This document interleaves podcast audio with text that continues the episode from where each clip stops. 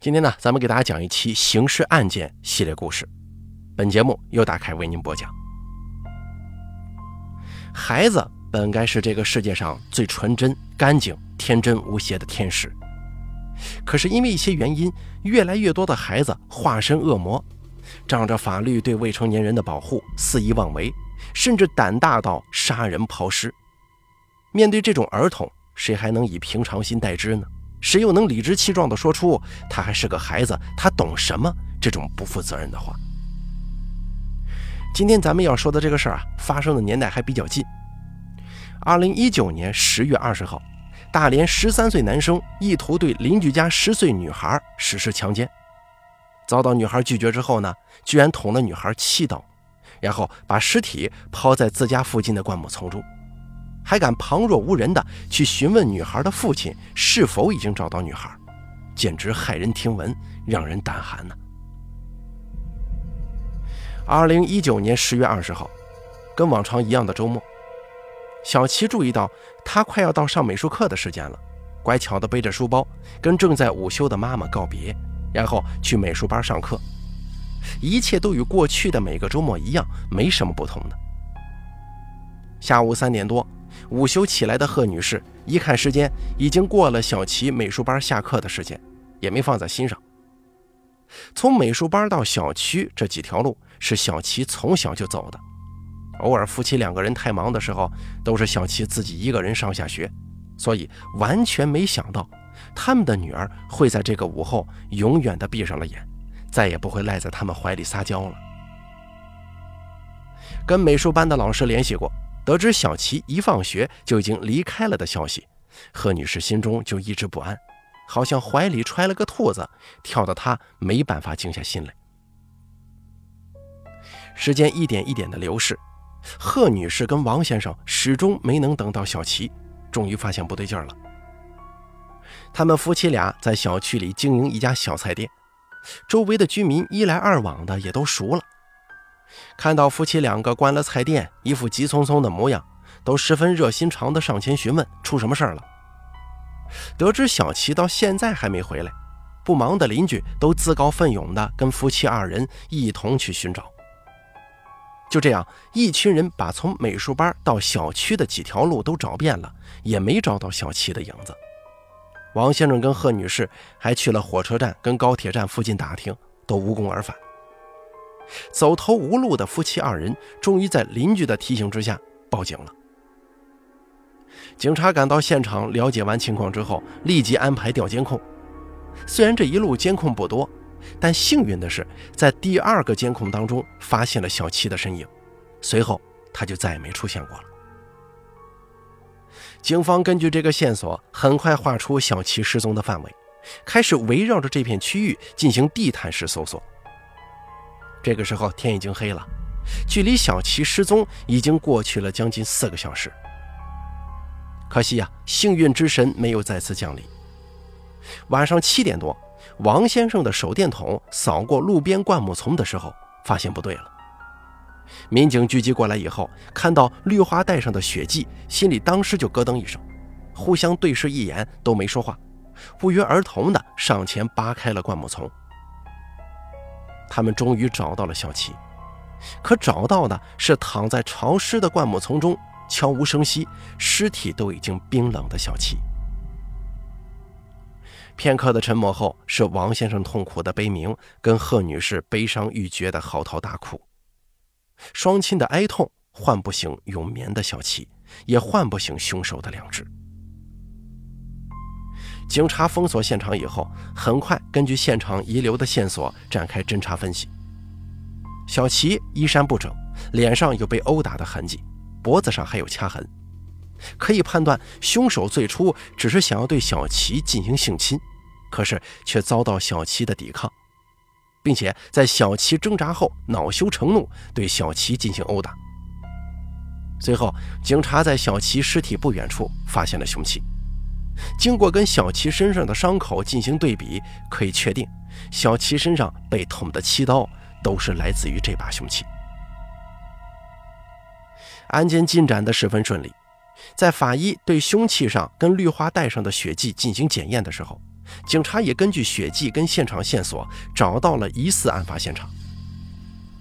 警方根据血迹来到距离小齐尸体不过一百多米的一户人家，并根据对这家主人的盘问，把视线锁定在这户人家的小孩蔡某身上。可是蔡某只是一个读八年级的孩子呀，还不满十四岁，他真的是凶手吗？警察不敢相信，也不愿意相信。直到拿着检验报告来到现场的警察将结果展现在众人面前，警察才不得不相信，这个十三岁的孩子就是凶手，并且还在杀人之后冷静地抛尸清理案发现场，甚至在小齐尸体被发现的时候，给自己制造看到尸体被吓坏了的正常人面孔。这个十三岁孩子所表现出来的一切，让见过大场面的警察都心惊胆战的。特别是在他们知道下午四点钟左右，也就是他刚刚杀害小七以后，居然明目张胆地跑到王先生面前，关切地询问小七找到了吗？这哪里是个小孩子呀，简直就是个恶魔！任谁面对这样一个恶魔，不害怕、不恐惧、不提心吊胆呢？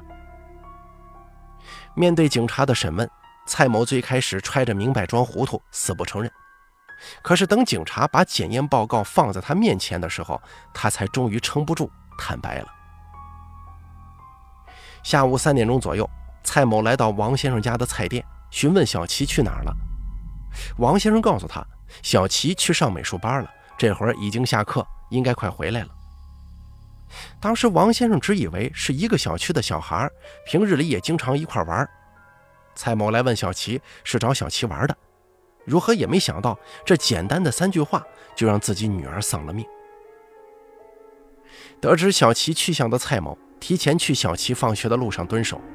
如果到时候小齐有同行人，就放弃；而如果小齐是单独一人的话，就找个借口说有事请他帮忙，把小齐哄骗到家里，然后实施强奸。贺女士因为手机调成了静音，没有听到闹铃跟王先生的电话。午休醒来就已经三点半了，此时的小齐正在蔡某的身下苦苦挣扎。面对人高马大的蔡某，小齐心有余而力不足。而蔡某呢，终于因为小齐的挣扎恼羞成怒，掐着小齐的脖子对小齐进行了一番殴打，直到小齐瘫软在地上无力挣扎，蔡某又害怕小齐告状让他挨训斥，随手拿到刀子捅了小齐七刀。杀了小七之后，蔡某知道尸体肯定不能放在家里，他把房间里的血迹清理了一下，出门准备找抛尸的地方。看到有不少邻居在帮小七父母找小齐，他明白必须尽快把尸体处理掉，不然到时候被发现他杀了人，那可就糟了。匆忙之下的蔡某来不及寻找更合适的抛尸地，就近把小七的尸体抛在了距离他家不过一百多米的灌木丛中。因为太过匆忙，甚至没有注意到绿化带上蹭到了血迹。不仅仅是小齐的，还有他的，这也为警察破案提供了有力证据。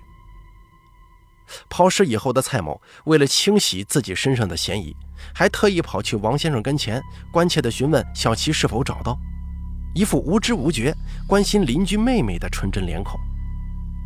此后，王先生每每想到这里，都不寒而栗。是既恨又怕呀。晚上七点多，小齐尸体被发现以后，蔡某混迹在外围看热闹的人群中，假装不知情的探听消息。确定小齐死了之后，还有一副受到惊吓的模样，表现的与寻常孩子遇到凶杀案时没有什么区别。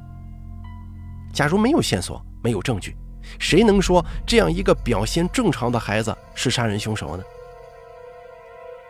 梳理案情的时候，见过那么多案例，抓过那么多坏人的警察都心有余悸，毛骨悚然。试问，谁又能以平常心看待这个孩子？谁还能理直气壮地说出“他还只是个孩子，他懂什么”这种不负责任的话呢？案情被破，凶手被抓，并不是结局，不过是个开始罢了。案情真相大白以后，蔡某父母多次找到小齐父母道歉，希望能够得到谅解。可是这不是孩子之间打了架呀，我家孩子被你家孩子打伤了，这个可以原谅。现在是我家孩子被你家孩子杀了，从此长眠地下，再也无法睁开眼睛。他本来可以鲜活的在这个世界上享受美好，还拥有大好人生，可现在呢，都戛然而止。这让小琪的父母如何去谅解？随着案件的结束，蔡某的判决下来了，可是小琪的父母却再次失望。正如蔡某坦白罪行以后，有恃无恐地说出“我还不满十四岁”，这句话是蔡某的保命符，是他的免死金牌。因为他还不满十四岁，所以他受到未成年人保护法的保护，所以即便已经确定小琪是他杀的，也没有办法对他判处任何刑事处罚。最后不过是三年收容教养，而这三年的收容教养，对闭目长眠的小七来说，是何其讽刺，何其的不公平呢？面对这样的判决，小七父母如何能接受啊？他们的女儿生前遭受凌辱，死后被抛尸灌木丛中，而杀人凶手不过是在教养所里被关三年而已。小琪父母不能接受，也没法接受。为了给小琪报仇雪恨，王先生跟贺女士把女儿在殡仪馆暂时停放，而他们呢，开始在民事跟刑事上对蔡某提出赔偿诉讼。民事诉讼很快结束。判决蔡某父母依法赔偿小琪父母一百二十余万，并公开在平面媒体上赔礼道歉。但是小琪在殡仪馆等了六百多天，也没能等到蔡某一家的道歉。而刑事上，面对小琪父母希望蔡某以命偿命的诉求，也不可能实现。刑法第十七条规定，刑事责任年龄：一、已满十六周岁的人犯罪，应当负刑事责任；二、已满十四周岁不满十六周岁的人，犯故意杀人、故意伤害、重伤、致人死亡、强奸、抢劫、贩卖毒品、放火、爆炸、投放危险物质罪的，应当负刑事责任。三、已满十四周岁不满十八周岁的人犯罪，应当从轻或者减轻处罚。四、因不满十六周岁不予刑事处罚的，责令他的家长或监护人加以管教，在必要时候也可以由政府收容教养。中华人民共和国未成年人保护法第五十四条规定，对违法犯罪的未成年人，应当依法从轻、减轻或者免除处罚。因为蔡某在犯下罪行的时候还不满十四周岁呀，没有达到法定刑事责任年龄，所以没有办法对蔡某进行刑事处罚。三年的收容教养已经是在法律允许内能够给予蔡某的最重惩罚了。二零二一年七月。这对还在努力为自己女儿报仇雪恨的夫妻，再次遭受到沉重打击。殡仪馆打来电话，告诉他们，小琪的尸体已经不能再停放了，小孩的眼睛已经开始出现凹陷。夫妻二人不得不忍痛决定，在七月二十八号火化小琪，让小琪入土为安。七月二十八号，一对中年夫妇身形佝偻地出现在殡仪馆门前，夫妻两个人面相并不大，两鬓却有了白发。看上去像是遭受过沉重的打击，加快了他们老去的步伐，看上去十分心酸。而这对夫妻就是小琪的父母。在女儿出事后的这六百多天里，他们既没能让凶手绳之以法，也没能让凶手一家给小琪赔礼道歉，这一切都让两个人备受煎熬。承受着丧女之痛的两个人，只是简单的希望凶手能够得到应有的惩罚。却撞得头破血流，看不到一点希望。好在随着刑法修正案（括号十一）的正式实施，已满十二周岁不满十四周岁的人犯故意杀人、故意伤害罪、致人死亡或者以特别残忍的手段致人重伤，造成严重残疾，情节恶劣，经最高人民检察院核准追诉的，应当负刑事责任。今后每一个蔡某都难以逃脱法律的制裁。不再让悲剧重演，让恶魔得到应有的惩罚，这才是对逝去的生命最大的告慰。愿每个孩子一生不被恶意侵袭，所遇皆是美好。好了，咱们本期刑事案件做到这儿就结束了，感谢您的收听，咱们下期节目再见。